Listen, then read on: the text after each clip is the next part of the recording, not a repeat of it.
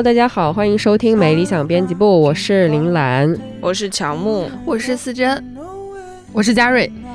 今天，今天我们嗯，节目上线的时候呢，应该是周日，但是呢，我们来录这一期的时候是七夕的前一天，所以今天这期的主题其实是想要强行蹭一下七夕这个热点的。嗯，当然呢，周日上线的时候肯定什么都蹭不到了。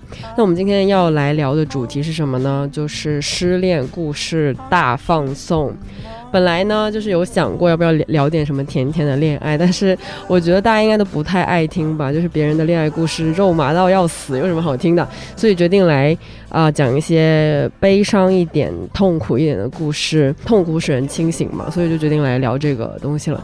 那么今天也是跟大家简单介绍了一下我们的阵容。首先呢，今天的我林兰跟呃这儿是这个。叫什么辅助嘉宾？然后我们的今天主咖嘉宾是嘉瑞，然后呢，我们的乔木呢是今天的吐槽嘉宾，吐槽担当。没错，因为呃，我个人觉得他已经进化到不需要爱情的阶段了，所以就没有世俗的欲望。对，没有什么世俗的欲望，所以他会来对我们的一些。呃，分享啊，就什么失恋分享，进行一些犀利的点评，毫不留情的攻击。没错，没错，大概就是这样子，呃，充当一个骂醒大家的角色。那我们事不宜迟，先开始我们的第一个小小的话题吧。所以想先来问一下你们，你们觉得自己是有异性缘的人吗？不是。OK，下一个，很难评。男评在哪里？男评在哪里呢？就是呃呃，上学的时候还算可以了，但是步入社会之后，成为一个原子化的人类之后，就没太有了。好是好在跟蛮多男生能成为朋友吗？还是说 literally？跟很多男生都能谈恋爱的那种，成为朋友吧。那呃，我也是一个没有异性缘的人，就是来浅浅分享一下。因为其实我这么写的时候，我是很想去在这边狠狠控诉一下，因为我从小到大，呃，上学期间呢，无论是什么小学啊、中学啊、高中啊、大学，我身边呢，至少有一到。四个女生朋友是异性缘超好的那种，然后我就是，嗯，到底是怎么认识到这么多男人？就是天底下有这么多好男人可以谈恋爱的吗？然后我就一直都有这样的困惑。所以这个异性缘的定义不一定是谈恋爱或者是谁追谁，而是有很多异性朋友。我的理解上是异性缘。好的话，那可能自然而然 的也会比我比较多，呃，男朋友。我觉得不觉不是，因为我中学的时候不是在一个理科班嘛，嗯，所以就是关系好的男生，包括初中、初中小学的时候，其实关系好的男生都挺多的，只是因为环境里面有一些男生，但是绝对不是那种就是性缘方向的关系好。嗯，对，而且我觉得我当时也完全没有这种意识，就像是会有男生跟你讲黄笑话，嗯，然后我就会还他两个，把对方吓得掉凳儿。这种事情是不是发生？就是完全没有后续发展的任何可能，单纯是因为环境上就是男性比较多嘛。对，然后就可以和一些。呃，男子气概没有那么强烈的男生成为朋友，包括在现在也还是朋友。但是我觉得，就是跟大家传统所说的那种异性缘，好像也不是一种东西。嗯，哦，传统那种异性缘应该是很多人追的类型吧。但是我后来发现，我可能有一个问题，就是我只会一种对待人的方式，就是我把他。天然的设定成一个对待女性朋友的方式，我对待我的男性朋友也用我对待女性朋友的方式去对待他们，是这样子的。因为我呢，当然就是在以前学生时代，所谓呃性别意识还没有那么萌发的时候，其实还。挺羡慕异性缘特别好的那些同学的，就想着说，哇，天哪，就觉得他们呃蛮受男生喜欢。但是我身边那些异性缘很好的女性朋友们，她们其实女性朋友也挺多，可能总的来说就是人缘很好。我印象很深刻的是有一个女生，就是我大学的一个同学，我跟她不是特别的熟，但是因为是一个圈子，就有时候会一起玩嘛。她是那种就是。可能去图书馆学习，几乎吧，就是不能说每次，但是可能是每周去一次，都会遇到有人搭讪的那种程度，就是长得很好看，就也收了很多的一些小纸条啊，就是可能写那个微信号或者手机号之类的那种，就是认识到这样的朋友，我觉得我天呐，好神奇啊！这个世界是这么运转的吗？我从来没有经历过这样的待遇。呃，我经常都是去什么社交媒体上看那种所谓的如何在图书馆里面搭讪，呃，你看见的帅哥，就是类似于这种。所以当年觉得天呐，异性缘好和异性缘不好的人之间，真的存在一个非常大的壁垒。我身边也有一些别的朋友，他们是可能没有传统意义上的那种长得很好看的那种样貌，但是他们是那种很会释放魅力的那种类型的女生，所以他们的异性缘也很好。所以我经常看到那样的人的时候，我就是内心就是不得不大赞。但是直到后来呢，我觉得这个事情上面的一个点可能在于，他们都是艺人，但是我是 I 人。嗯，我可以又回来了，又回来了。我不，我宇宙的尽头是 MBTI。我很认真的想了一下这个问题，真的啊。当然，如果你长得很漂亮的话，也可以是 I 人了。但是，刨去这个因素的话，我觉得可能愿意跟人家交流，然后也比较懂怎么交流的那些人，他自然而然的是会有更多。那个人缘吧，就咱咱就就这么说吧。但是因为我平时也不咋说话，如果是在那种大局里面，就是男男女女都有，我也不太会跟人家搭讪，所以我就是一直都是一个光棍的状态。我身边有很多人，他们都是恋爱没有空窗期，但是我本人就是单恋没有空窗期。那么呢，呃，在我发出这个观点的时候，嘉瑞应该是表示了一些些的赞同。当事人，当事人非常无奈，并不想认同，一声叹息。我是分得很开的那种，我可以在。大局里面，在在人群跟不认识的人非常愉快的聊天，真的，我有一个理论，就是我跟第一次见面的人反而可以聊很开，因为就是你没有什么可顾忌的。然后，特别是你在你知道这个人你这辈子也不会再见的时候，其实很容易聊天的。对，所以回过头来，就是蓝妹遇到的问题，我可能跟你类似，但是我没有抱什么希望，因为我就是知道这个世界上有趣的、让我感兴趣的人很少。我很很小，也没很小，就是很多年前就接受了这个现实，所以谈不谈恋爱什么之类的，我就还好。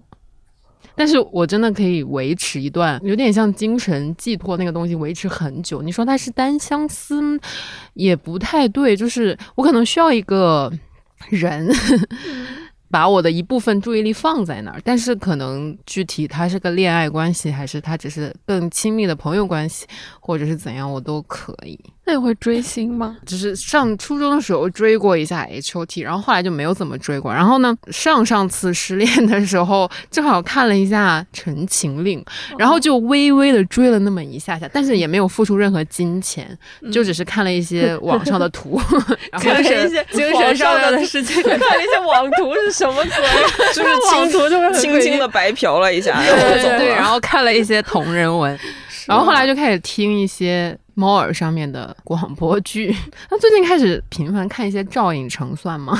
所以你是一些比较浅层的寄托吗？我觉得分开吧，就是那个追星的部分。其实不算。我要讲一下我的观察。快来，每次嘉瑞 失恋的时候，就会就会培养出一些新的精神爱好。那这 好像是。等一下，就是我觉得我好像只对嘉瑞的失恋故事比较熟悉，对，比较比较了解。但是其他朋友的这个恋爱经历，我其实真的不是很了解。就是因为我们平时也不聊这个。对啊，但就是没有。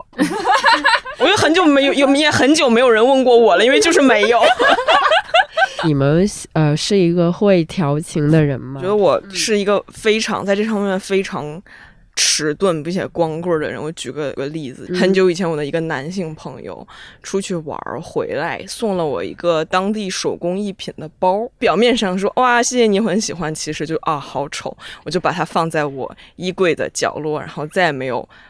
碰过他，后来呢？是有一次我侄女来我家玩，看中了那个包，我已经完全忘了那个包是哪里来的，就说好呀送你。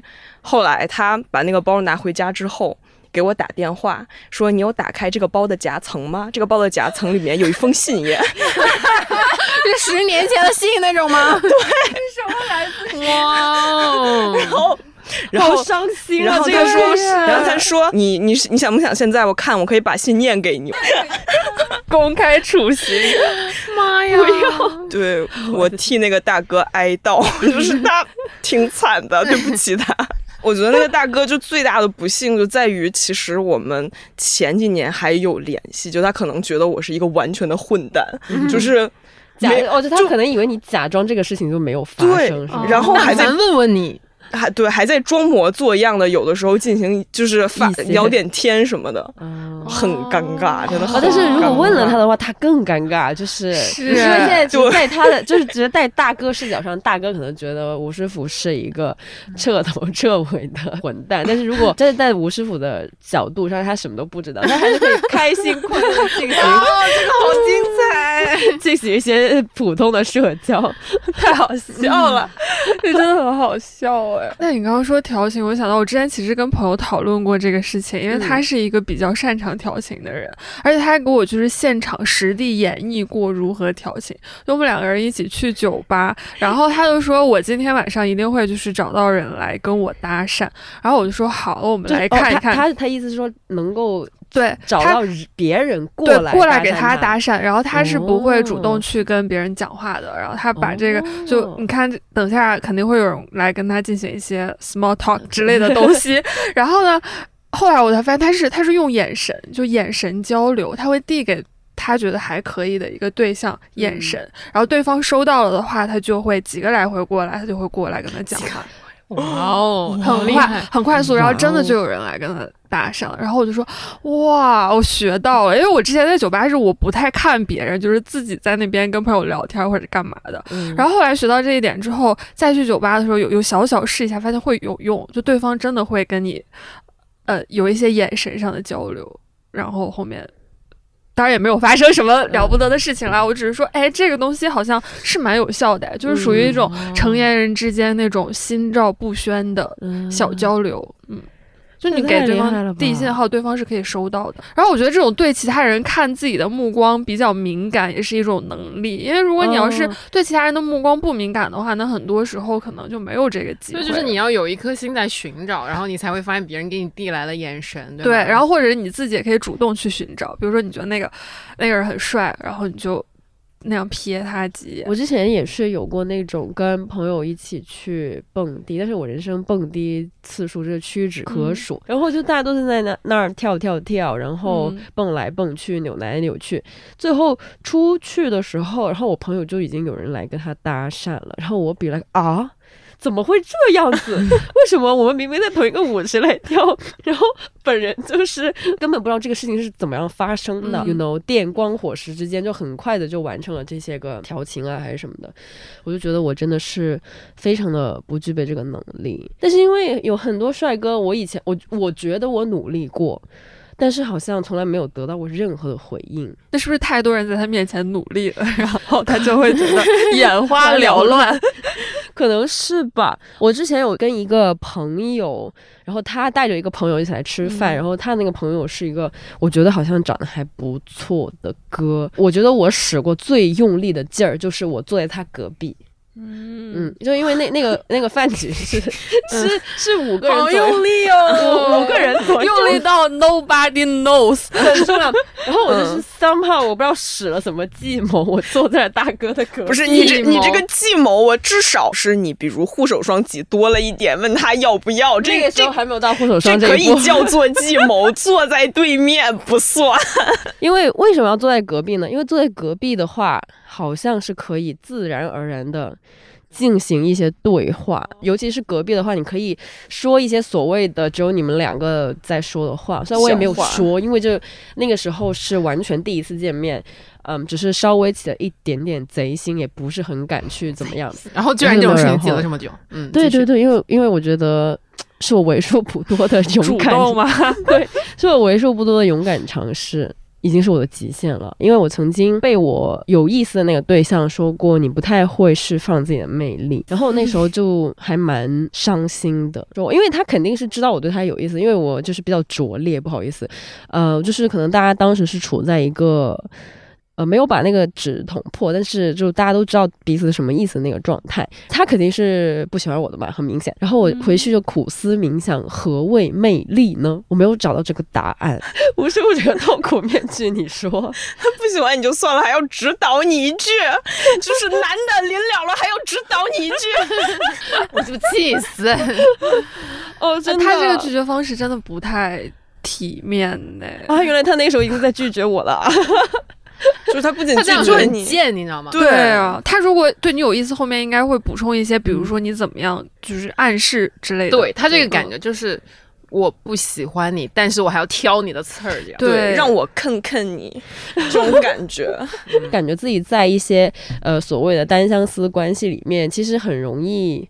嗯，会把这个记我放的比较低，就是你当下没有意识到这个事情，他这么说其实不太好，但是我当时根本没有意识到，而且就会很容易的就去进行一个内循环，去把这个事情归咎为自己的一个那个什么，我完全不会。然后上一次被介绍对象的时候咨询了一下。然后呢，猫爷 给我一些建议。哦，对，猫爷，我觉得肯定，就算他不在今天，但是我觉得他肯定是属于异性缘很好的人。是啊，不好意思，在人家背后说了一下，夸了一下他，夸了一下他。对，反正他也不会听了。对你继续说。没有，然后他就说不要一见面就是吃饭会很尴尬，所以就是约了一个啊，不要吃饭，那要干嘛？就是我也大为震惊，然后就是建议我说你要不去那个时候还蛮流行去射箭之类的，或者是去密室逃脱，于是就约了一个密室逃脱。哦，嗯，就是一些来自密室逃脱就不尴尬了吗？就它是有情景的呀，你跟着剧本走就好了。嗯，但是我有一次是密室逃脱，我的一个。认识很久一个男生带了他的大学同学还是怎么样？那意思是说我们也可以认识一下，就是呃如果有发展的话就可以怎么样。后来我就看那个大哥，他觉得走出去的方式是抠掉他那个墙上的一块砖，他真的把那块砖给抠下来。对，然后那个那个密室老板来的时候都惊呆了，然后我真的觉得那个大哥是个傻叉，就完全没有以后了。我也挺好的，就是降低这个成本，因为没错没错。那这个活动真的很不错，又能看到对方的那个智力水平。没错没错，我们。我们几个人在那里解谜，那个大哥全程就在那里抠砖。那我们就把话题顺利的。转到是第一次约会在 什么地方比较好呢？就是和暧昧对象还没有终成眷侣的那一种。我很喜欢那个家居店，就是那个嘿那个店，嗯，因为刚好就在我家附近。你想和他有一个家？我当时 是这样，我真的很想尖叫。当时是这样，就是吃完饭，然后因为我好久。因为疫情还是什么原因，我也好久没有去那个店。刚好吃完饭九点多，然后商场十点关门，然后有一个空档是可以再去一个地方溜达一下。然后我就突然想说，哎，要不要去那个店看看？因为我好久没去了。嗯，然后去了当下，就是因为它的家具都很漂亮，然后就试坐了一个沙发，然后他就坐我边上。然后我当时真的想了一下，说，哇哦，就是啊。In the future，啦啦啦啦啦啦啦，那那一眼已经看到了 两年以后，没有没有，但是就是当时会有一个小小的心动感，就是不知道这个人会陪你走多久，但是当下是觉得好像那样子是 OK 的，嗯，就是在一个我很喜欢的店里面，灯我也很喜欢，然后那个茶几我也很喜欢，地毯也很喜欢，沙发也很喜欢，那是要买一点什么？没有啊，就是去那儿逛啊，很贵，买不起，这儿来分享一下吧。第一次约会吗？嗯，Yeah，like 暧昧对象约会，约在哪儿会比较有利呢？可能会先去逛个展什么的吧，然后最好是从下午开始的，然后因为这样子就可以自然而然的过渡到，比如说去对小酒馆吃啊，或者是稍微喝一丢丢之类的，感觉比较自然一点。初次认识的话，我觉得那个聊天的。时间和空间还是要有一点的，因为你也不太了解对方嘛。嗯，然后过程当中，如果你觉得他不 OK，就可以不吃饭了。哎，我有事走掉。说到这里，就是我后来有看到小红书上写一些，就是那种相亲对象见面，然后大家会问一些暗语，然后我就觉得好厉害，什么样的？什么样的？就是那种会试探你的家世啊，然后你的工作、啊、你的户口啊。你快说，你快说，有什么？我当时就震惊，我想说，嗯，还好我没有被问，然后我也没有问人家，不然的话觉得很尴尬。要这种东西要怎么委婉问啊？就是他会。比如说，如果你是北京人，你爸妈是吗？然后或者是什么，哦，那种就是那种会判断说你，我觉得这个我爸妈是不是北京人，关你啥事？有事？我觉得这个完全不委婉，就感觉一上来在就是就是我家底，就是那些互相，就是好像有一些相亲局是要在那个局上搞清楚这些事情，然后我就 好可怕。那你有听过什么一些神奇的别人的第一次约会的场所？我给大家排个雷吧，以我的亲身经验，就是。还是不要去，就是比如优衣库，也不，要等一下，为什么第一次约会是优衣库买衣服？只能可 能因为是只是我的嘴太贱了，就是吃完饭逛商场嘛，嗯，然后呢，就因为我平时。也没有什么，就是那种很多会顾进去的店，就看到优衣库，哎，那就进去优衣库。然后他就拿了一件外套还是什么，我当时真的没有任何恶意，我只是轻轻的说了一句，哎，我爸有一件一模一样的。他觉得我在讽刺他 这不是缘分吗？怎么能说是讽刺呢？你跟我的爸，我爸的品味很相近哎。Interesting，大家去优衣库也可以，就不要像我一样说怪话就好了。太好笑了！我之前有约到过在呃咖啡厅，就是作为一个第一次。的出来，但是我后来意识到，这其实没有很好，因为其实不喜欢喝咖啡的人比我想象中要多很多。我之前好像看 Super Junior 的哪一个综艺，然后里面好像是银赫吧，他最讨厌干的一个事情就是去咖啡厅里面装逼。然后我也不知道为什么，我记那个综艺记得很清楚，我就一直记得银赫说他最讨厌就是去咖啡厅里面什么看书看几个小时啊，然后什么呃或者是跟什么好朋友一起拍照啊，就是他没有办法理解。然后我从此之后呢，我就把这个记在了心里。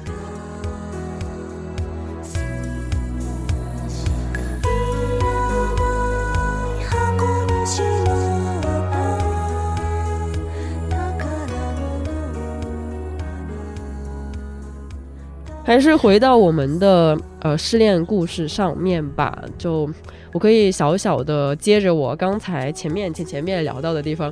说一个，应该应该这么说，它的结果是失恋，但是，呃，中间发生了各种各样的小事情吧。就我那个时候，因为是是个冬天，然后我跟那个单相思对象约去了胡同里面吃饭，好像是。然后因为还挺冷的，可能当时我觉得对方是一处于一种，呃，那就是跟这个人出来吃饭也还行，但是他其实是对我没有意思的，他只是不拒绝我的这一份意思而已。我们其实已经吃完饭就准备打车走了，然后他就把他的。一顶帽子，就是他正在戴的帽子，给我戴。我觉得只是因为对方是一个 flirting 的高手，所以他对我没有意思，但是他觉得他可以这么做，说可能是一种 play 吧。然后我思考了一下，我就是当下我肯定是觉得，哦，他给我戴了个帽子，哎，就是这会不会是一种比较好的信号？他其实好像有稍稍暗示我一下，可以说什么之后再还给他，就类似于这种。但是我就是当下我们叫到车之后。坐在车上，然后我就坐着想了一下，我还是还给他了，所以我就把那个帽子又退了给他，然后他又重新戴上。然后后来回家之后，我就觉得这个帽子我是不是应该其实就带回家呢？然后就就可以有一个比较好的借口。哦，对对对，是这种。但是我当时就是觉得自己比较丑，所以就把它还了回去。你这让我想到之前。呃，有一个大哥想把他就是戴的耳机分一只给我，但是我拒绝了，因为耳机是不可以分 享的，因为因为里面有耳屎嘛。其实我觉得戴在耳朵里的东西不太好分享，除非那个人跟你关系真的很亲密。他也不是说传不传染嘛，就是我觉得。对吧？放在耳朵里面的东西嘛，嗯，你觉得对你来说算是比较，嗯，有点有点那个 所以我就拒绝了。安对，不用不必，只是关系还没到。对对，关系还没到吧？可能你当时心里也是那么想的。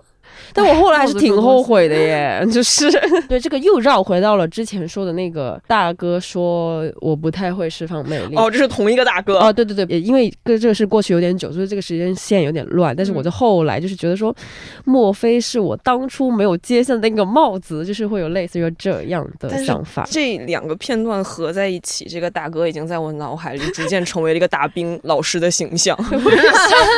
油腻，嗯，不太行，嗯，玩弄小女孩的情感。我有一任男朋友是冷暴力分手的。你冷还是他对方冷暴力？嗯，然后其实我对他也没有那么那么的喜欢，但是我是一个喜欢刨根问底的人，然后也是一个好奇心比较旺盛，所以如果对方单方面跟我切断联系的话，我就会很愤怒，然后并且 并且生气。嗯，这个时候其实问题的关键已经不在于他是不是还喜欢我了，而是我就是想知道。那个原因是什么？就得到一个答案。对对对，我就是很执着，但是我就是没有联系上对方，然后我为此还难过了挺久的。然后我就会觉得，嗯，我就是不配得到一个答案嘛？就是为什么会发生这样子的事情呢？然后我前段时间回家谈恋爱的时候，有一些他的东西，嗯，然后呢，我就看到了之后我就扔掉了。怎么说？还是时间治愈一切吧。就是时间越来越久，你就会哦。那就不在意那个答案了。但是对于如果要非得要就是扯一下 MBTI 的话，对于在 INTP 和 ENTP 之间徘徊的人，我真的很讨厌对方不给我一个原因，就是我需要给这个东西盖章定论。嗯，就跟他我喜不喜欢他，他喜不喜欢我没有关系，但是我一定要知道。为什么？对 我很很不喜欢对方，就是莫名其妙的不给一个东西一个一个解释。明白明白。我初中的时候有个一模一样，我觉得是我第一次觉得自己不会再爱了，因为。当时我们还是同班同学嘛，然后互相都有好感，然后因为我们是一个寄宿学校，所以我们周末的时候会在家里面大打电话。但是突然有一个周末，反正我的记忆里面是没有任何的预兆，然后那个大哥就跟我说：“哦，今天打不了电话。”然后我就嗯，怎么打不了电话？然后没关系，那我就下次再再说吧。然后从那一次开始，他就。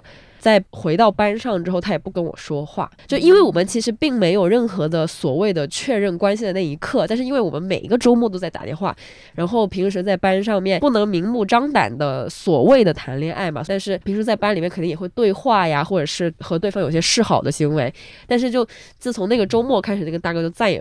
不理我了，我也不知道为什么，他也在班上会很明显的回避我，就不跟我说话。然后我也不知道我自己做错了什么，就是那种感觉。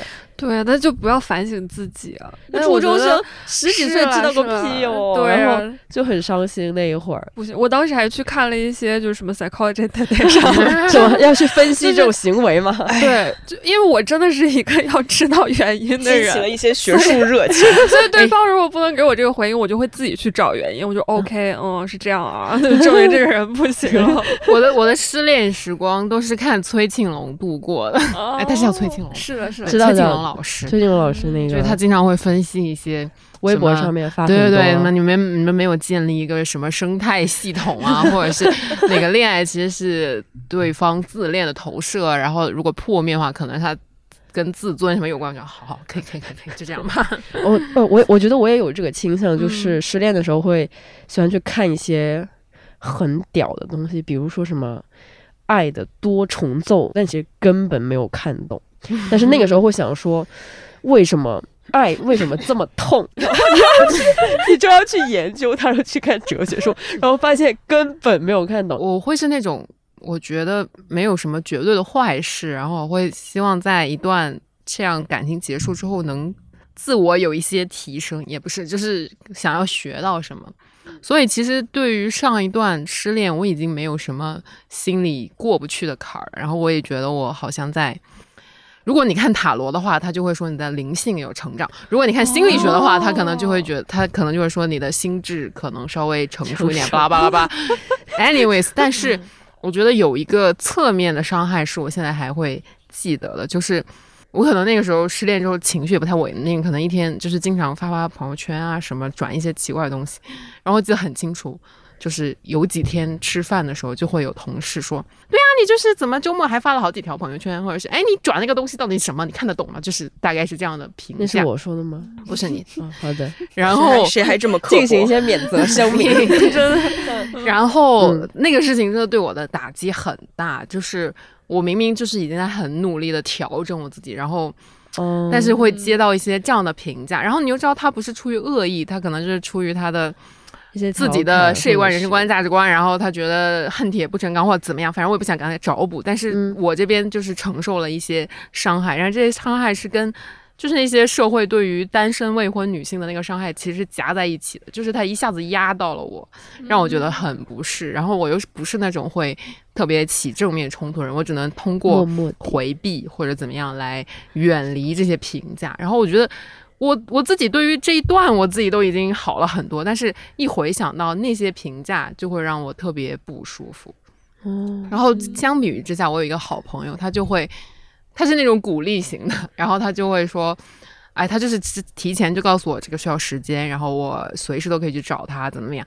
然后呢，在这个之后，他又夸我说，你看你都没有因此耽误工作，巴拉巴拉，就是表现还不错。我有一个问题，就是在你分手之后，如果在你旁边骂前男友，你觉得这个心态走出来是有帮助的，还是有反方向？哦，我下次不干了。不是 我的哦，不是吴师傅，不是吴师傅，不是那个点是。我懂，我懂。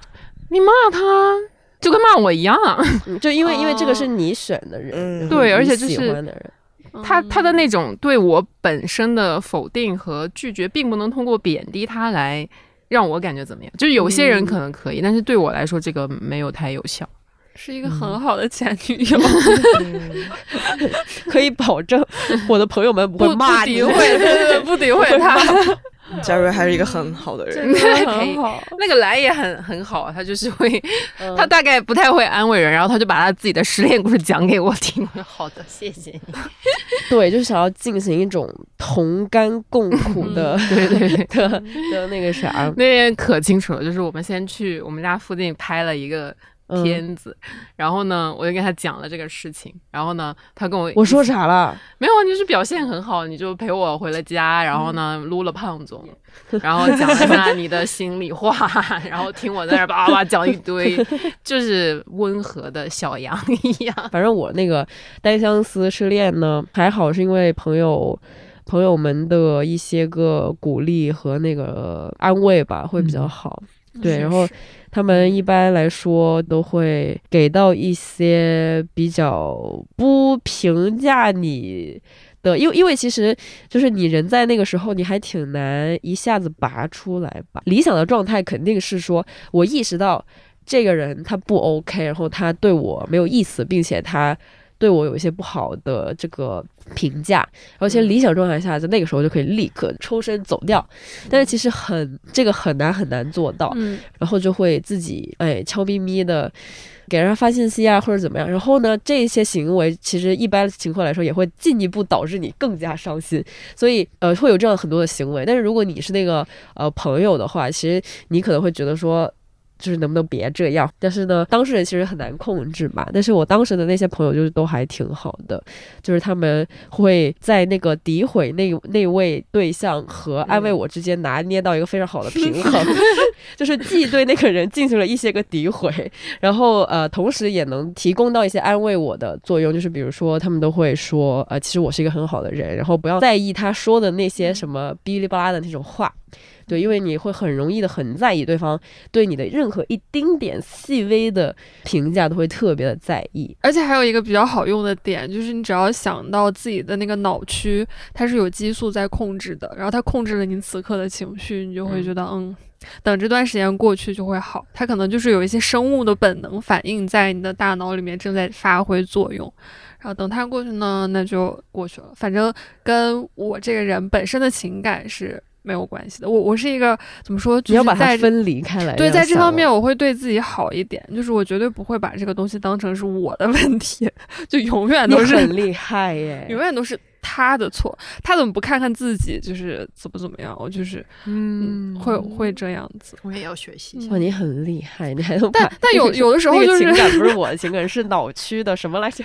反正就是他的一些一些激素什么东西在发挥作用之类的吧。我也有可能是我在这方面有些反应迟钝。我有一个问题，就是你们怎么判断？比如说这一段就是到这儿为止了，还是说它只是一个前奏，可能后面还有别的会发生呢？你是指伤心吗？比如说是指一段后续一段关系时间吧？我觉得会比较明显吧，就是只是我遇到的一些浪漫关系会比较会结束的比较明显，对他他不太会留下一个这个是不是？还有的再处下去，或者是以另外一种，呃，关系处下去的可能性都不太有，一般就是拜拜喽的那种，狠狠的说，也也不说再见了。我觉得，如果从玄学角度来说的话，如果你们有缘分，过了这段时间之后，肯定会出现一些事情，然后把你们重新连在一起。但这就是一个时间的分量了。如果没有的话，也就没有了。或者说你的你的直觉和你下意识做出来的行为就已经决定了你是不是想要跟这个人再产生联系。如果想产生的话，肯定会有一些事情发生的。那你们到什么程度会真的决定放弃你的那个恋爱单恋对象呢？我觉得这个是一个蛮，就是不同人会有不同的一个判断的标准。我可以先说一下我的，我呢。会就是设定一个 kind of like deadline 的日子，就当然他没有定的很死，说一定是什么八月二十日之前你要断了这个人，就是没有这种，但是会有一个大概的 deadline，可能就是说什么八月底十月左右我得做一个了断了，因为肯定是因为之前已经有过很多的牵扯，然后人的精神也有比较大的消耗，觉得这个东西必须要去向一个终点了。然后呢，我定了这个日子之后。我会在这个日子之前做我能做的所有的事情，所有的事情我都做完了，然后这个关系还是没有向我想要的方向去发展的话，那我就会。呃，在那个自己约定好的那个 deadline，就是不联系了，就那个时候就跟自己说，那你就真的放弃，因为你之前已经做了你所有能做的事情。对我，我我会有这么样的一个标准，就全靠自律。没有这种对我没用，就是我可能心里面下决心说，OK，就到此为止了。但第二天早上醒了，就什么事情没有发生过。你你怎么这么不自律呢？就就是在这种事，我的尽责心和自律都奉献给了工作，我对我的个人生活没有任何自律，就是随心。然后如果是那种单恋的话，可能就是下一个人出现了之后，嗯，挺好，这样还可以接力，无缝衔接是吧？那我觉得大多数可能都是下一个人出现吧。我是可能会因为对方出现了，就某一件小事儿或者小细节上怎么样让我特别的不喜欢，或者是觉得不太 OK，我就会瞬间对那个人的观感大打折扣。我好好奇这种哎，就是比如什么样的行为会让你突然就是不行了？我现在那个脑子里面立立刻出现的一个点就是，如果他回家不换衣服直接坐床的话啊。好严格，这个我能，这个我能 get，这个我能 get。对对对，就是如果不换裤子，然后就坐坐在床上，但是你可以教育他吧。但但是就是会打那个那个，就是立刻就是就是一个改正的机会都不给吗？会给了，会给了。我就说 你不是问我那个具体什么事情嘛？然后我就说我脑子里弹出来的第一件事是这样子的事情。但是如果我挺喜欢那个人的话，是会给他机会的了。但如果没有很喜欢那个人，他这样子的话就不行了。我倒是就是这种细节的生活的习惯，我都还好。就是我觉得人和人的差异就是很大，嗯，就是我那个大的方向是 OK 的，嗯，这些我就不太会追究。嗯哦，对我我是会很容易因为某一件小事儿，可能我就不太不再喜欢他了。但以前有一个讨论，就是比如说你男朋友如果一直打王者荣耀，你可以接受吗？然后我当时的一个好朋友说，他如果一直在看书呢，你是在意他不理你，还是在意他在干别的事情？他说哦，还可以这样想，好的。我这个好灵魂拷问，对我就是立刻就 OK，今儿讲的那个就是让我想起了。之前张天翼写那个小说《如雪如山》，他其中有一篇女主角最后对男主不爱了的一个决定性瞬间，是他们就是到了一个纪念日的时候，他们反正相约去海边之类的，然后又回了酒店。其实女女主不是很想跟他就是 whatever。那个时候男主就去卫生间，然后他听到了男主尿尿的声音，然后他就泡泡就彻底碎了。就是他那一刻，其实也就是你很难说有一个明确的原因，为什么？就人家只是进行一些正常的，呃，这个生理活动，对对对。然后他听到那声音之后，他就彻底碎了，就决定跟他断掉。我觉得这个还挺微妙，就有很多那种下头的瞬间，就是很难说清楚是为什么，但就是到了那个点，嗯，它发生了，然后你的感觉就是突然的就变了。对，嗯，对，通常这种情况下，我会相信直觉，是是是 是，对对，就遵从我的那个身体本能反应给我的一些提示，有也有可能是直觉给你一个台阶下，很有可能。一早就不喜欢，我之前也有一个类似的是，我曾经在一段恋情里面吧，然后寒假回家，然后我自己在家待着。那个时候在看那个韩国综艺叫《花样青春特别篇》，然后那个时候我在看。呃，朴宝剑他们他们去非洲，对对对，我就看那个综艺，然后看那个综艺的时候，我就突然在想，哇，我好想去啊！然后我再转念一想，我想去的这个念头里面没有对方在里面，就是我不想跟他一起去，就很强烈，我觉得我不想跟他一起去，我只想我自己去。就然后在那个时候，我就突然。就是像一个不一样，在脑子里面穿了过去，就想说，哦，可能这是一个直觉给告诉我，给我一个台阶下，就是我不太想继续这段关系了。我很好奇，你们有了这种突如其来的自我意识之后，就会主动提吗？还是会再等等？我会主动，但但是我我可能不会说，我看完那个综艺立刻马上的跟他说这个事情，但是。呃，反正我肯定会在一个比较短的时间内去提出这个事儿，因为我是属于那种很不知道该怎么说，就是有点我我的那个人格是，如果我对你没有意思的话，但是你又对我好，我会有巨大的负担，就是我会超级有负担，就是尤其是这个恋爱关系啊，或者说这个所谓的亲密关系，就是假如说今天有一个谁他。暗恋我，然后他对我很好，但是我不喜欢他，然后我就会有超级大的负担感，可能会大到我不来上班的那种。对对，就是就是我不敢面对那个人，是是那种，就我不敢直面他，所以在。真正的一段恋爱关系里面，如果也发生了这种情况的话，由于我没有办法忍受那巨大的负担感和愧疚感，所以我会尽可能的快的去提出这个事儿，就是说这个我们还是结束吧，就这样子。对，因为我也是那种，就是一旦有了主意之后，等不了一点儿。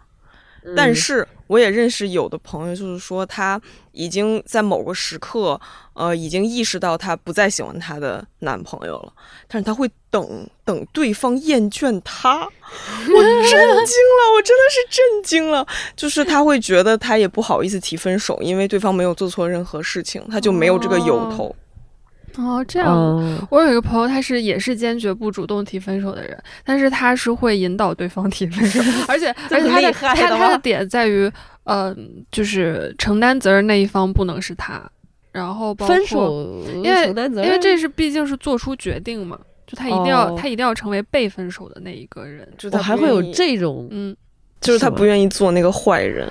对，然后他也不想成为在分手里面主动的那个，也不想成为过错方，反正就是他一定要让别人来做这个决定，哦，就是要比较撇清楚自己的一些责任，因为可能还是会犹豫吧，在当下，也许自己就没有办法做出选择，然后就等。但是我觉得那个 sense 肯定是有的，就是你们两个能不能再走下去，那个 sense 大家应该都会有吧，总不至于说一个人已经就是。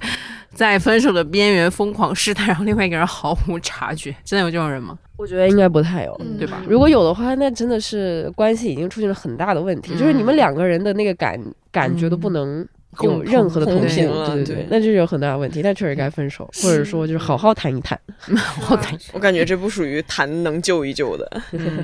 那说一下这个，呃，如何安慰？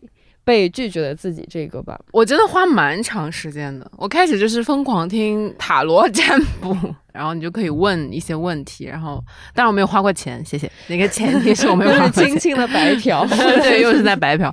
然后因为我那个朋友，就是我说那个一直安慰我的朋友，他也在搞玄学，嗯，然后我们就一起听了一些那个。塔罗就 B 站上的那些塔罗视频，然后有的时候我们俩就会一起选。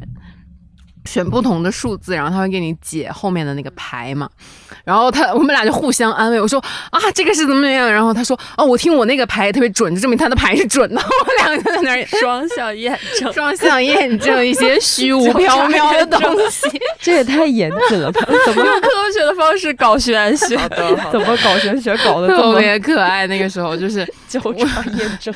我就记得那个夏天，然后我要么去找他，然后要么他来我家，我们两个就会以前。就是吃吃喝喝，然后后来就增加了一项，去一起听一个牌，他听他的，我听我的，然后互相说，对，就是这样，就是这样，他是准的，他是准的，一定会要这样发生，然后就是寄托了一些虚无的希望，那这还挺好的。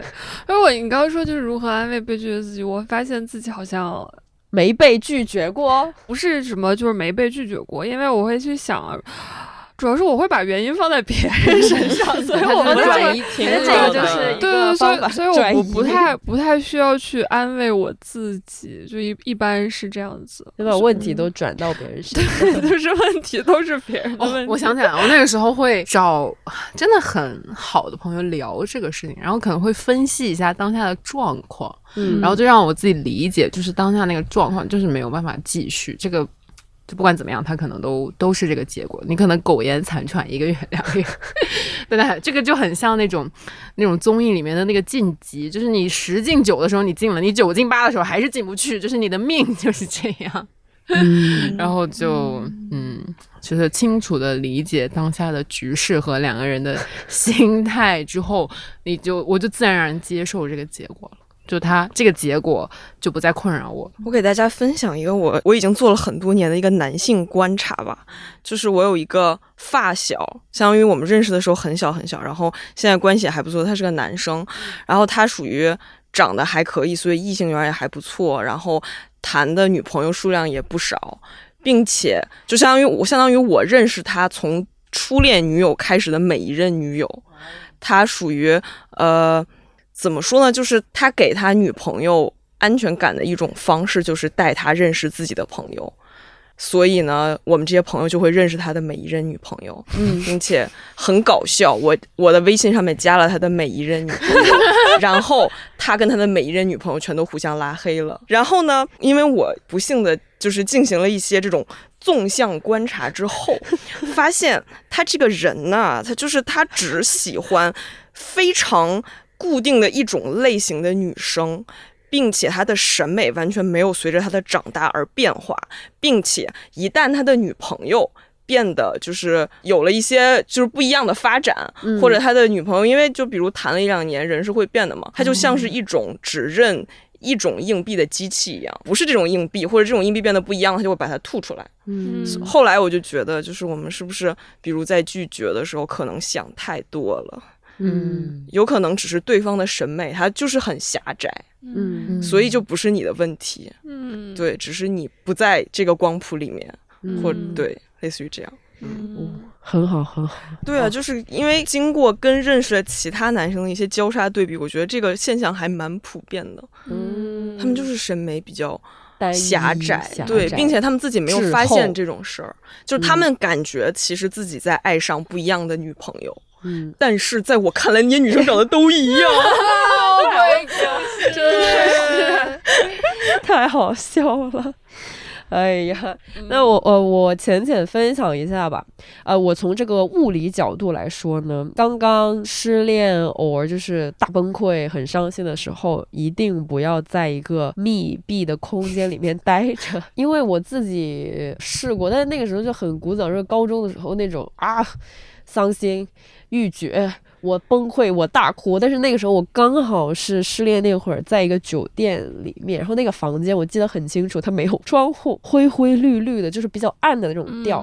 然后我就在里面，我感觉好像整个人会更加的扭成一团，就本来那个情绪已经非常的伤心了，然后在那个空间里面就是会变得更加的压抑。嗯，所以从那次以后，我就是觉得，就是如果在经历那种情感上面的大伤心时刻的时候，就不要再。最好不要自己一个人在那个很很很很封闭的空间里面待着。当然，不同人可能会有不同的偏向了，但是我我自己就是谈我自己的经验。然后呢，可以去，就是在在你状态稍微好一点的时候，可以试着去一些空旷一点的地方。我会觉得，比如说去爬个小山，或者是去个啥公园之类的，就是我我觉得需要在那个物理视野上面要比较开阔。然后可能三炮那样的话，你的心里会舒服一点点。然后我另外还有一点，我觉得是需要把这个事情狠狠地说好多遍。当一个失恋发生了，或一个分手达成了之后呢？其实它结果已经定了嘛，就可能有的人会觉得你现在再去聊它，再去讲它没有意义，因为已经分了，或者是已经就是失败了，就是这样子。但是我会觉得你要是不说的话，你憋着很难受。其实那个时候你就是想大说特说，然后把以前的各种东西都是，呃，有意义的、没有意义的，你都拿出来，全都说说透了它之后，也会好一点。其实也是一个所谓的。释放嘛，嗯，虽然我知道说了没有意义，但是说出来本身会对自己舒服很多，我觉得是这样子。那你说那个大说特说，我觉得还是挺有效的，因为就是不要压抑自己的每一种情绪嘛。如果你要是觉得这个东西它就是个结，没有过去的话，你找不同的朋友都说同样的事情也是可以的。对对对对，那不同的朋友他们也不会就是在一起交流怎么样的，你就你就不停的去讲嘛，让。然后也可以去分散一下自己的精力，就哪怕没有讲到自己烦为止，对，哪怕就是可能也没有这样一个特别合适的朋友，你还可以就是自言自语嘞，就是奇怪，对呀，那你可以在家里面 自言自语啊，然后你就把这些东西说透了的话，那嗯，反正我就觉得你当你真正的呃怎么说理解或者接纳了这种情绪，那它才会消失。如果一直堵着的话，它可能会压抑在你的潜意识里，然后堵成一块儿。一个结节 就凝凝 结，就凝结在一起。反正你的那个情绪垃圾桶一定要倒，因为如果不倒的话，它可能真的会变成一些你脑子里意识不到的伤害，那样会更可怕的，就是累积起来会很可怕。这里我有一个例子可以提供，嗯，就是来自于我的一个朋友，他是被一个男的甩了，然后那个男的。从他的视角看，他觉得对方很优秀，然后自己配不上人家。我说你举一个例子，他举的例子就是对方会弹钢琴，然后是就是还是那种就是相当于呃成人之后自己学。他觉得对方不仅很优秀，而且很努力，然后对方看不上他。类似于是这样，然后我当时就是震撼了。以他身边的这种，我那个朋友身边的这种环境，一个砖头扔出去能砸死三个会弹钢琴的人，但是他依然觉得配不上那个男，他就卡在这儿了。后来呢？我 带他去去上了一个完全骗人的课，就是那个课就是那种呃，这两年好像全都倒闭完了。就是前两年是在那种大商场里会有那种钢琴班儿，你几百块钱一个小时，他教你，他不是从任何基础的东西教，他是直接教你弹一个什么呃梦那个千与千寻，no no no no no，他教你弹一个千与千寻，对，然后后来好像就花了大几百，学了俩小时。学会了一个《千与千寻》，然后我那个朋友就走出来了，就就释然了，然后就觉得啊，不过如此。对，我们东亚女的，这真的是。就是怒学钢琴，然后就对得会这个技能才可以，太好了，就就这不就又变成了。那个质疑什么，理解什么，然后成为什么？就是我把你个钢琴给学会了，就是我就可以走出来了。这个挺好的，这个还蛮励志的呀，就至少还收获了一一首《千与千寻》的曲子，嗯，还是挺好，还是有所收获的。嗯，反正呢，我就觉得这个失恋什么的，哎呀，反正它确实是一个蛮伤心的事情，但是。等他的这个时间过去之后呢，再回看，就有一个万能的安安慰自己的方式，就是，呃，想一下这个事情过去一年之后，比如说我明年再来想这个事情，你会觉得它还还很重要很大吗？就一般来说，你都不会觉得很很重要，这样就 OK 了。所以反正就是告诉自己，这个事情终究是会过去的，就还好。而且我觉得我那次失恋之后，我觉得我人变得也也也可以了，就是我变成了一个更加主动的人，所以我觉得自己变得还还还可以，就是那个什么掌握主动权在我手上。Anyway，反正。呃，如果大家有失恋的朋友的话，希望我们说的这些故事可以对你起到一个陪伴的作用。安慰就不说安慰了，就陪伴，希望是陪伴。然后如果有那些就是恋爱无空窗的朋友，希望可以在评论区里面留言，写下你的这个秘诀。其实我还是蛮想知道的。然后其他的就是也没有了，就是那祝大家。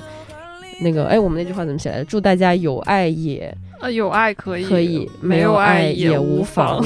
那我们就聊到这里啦，记得去小红书上面关注美理想编辑部。三二一，就这样吧。